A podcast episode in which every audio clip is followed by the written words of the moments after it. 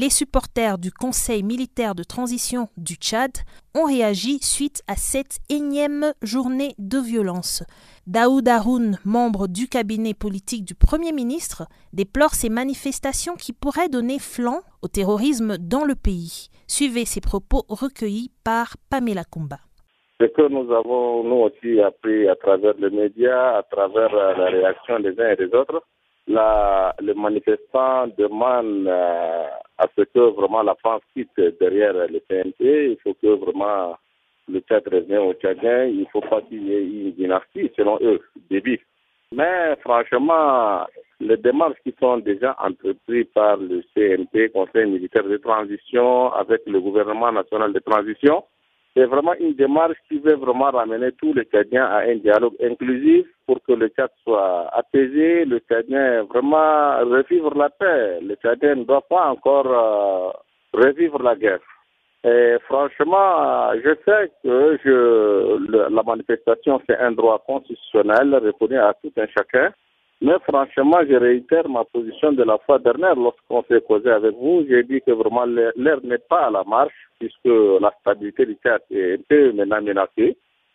Et nous, on a peur qu'avec cette euh, situation, avec cette euh, euh, marche qui est organisée et qu'on ne connaît même pas vraiment la cause réelle, et de l'autre côté, il y a aussi la rébellion qui sont appuyées par Daesh, venus par la Libye et autres. On risque maintenant de voir le Tchad euh, de demain vraiment inondé des terroristes. Le Tchad, le Tchad perd sa crédibilité sur le plan même international puisque le Tchad aujourd'hui est un maillon essentiel pour la paix en Afrique et à, travers les pays. Le, le Tchad joue un rôle très important dans les pays de la sous-région.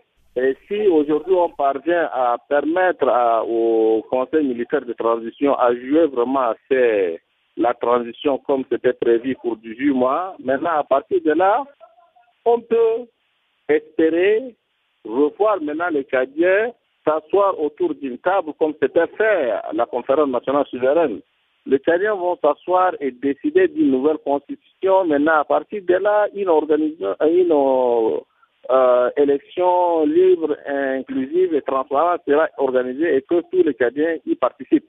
Mais si aujourd'hui certains appellent à la marche, ils vont s'en prendre aux entreprises françaises, ils vont ça vraiment ça moi je n'encourage pas ça. Mais qu'attendez-vous exactement de cette transition?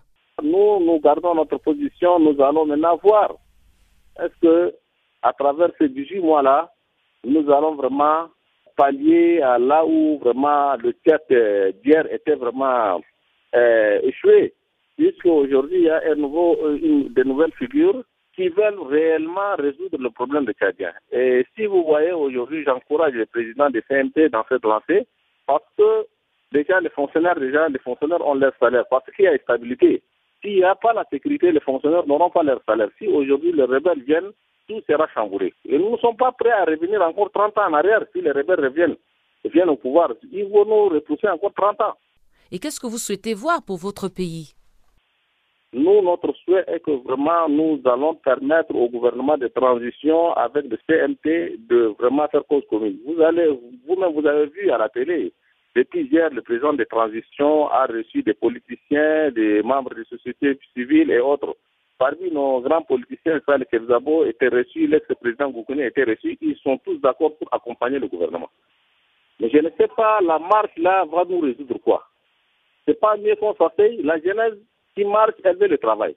Euh, et si elle veut le travail, il faut que ces gens trouvent le temps pour continuer l'œuvre euh, euh, administrative qui est déjà engagée par euh, le Conseil militaire de transition son gouvernement. Nous, on n'a même pas vu l'architecture du gouvernement. Pourquoi les gens veulent saboter tout Parce que ils craignent une dynastie? Je ne vois pas une dynastie.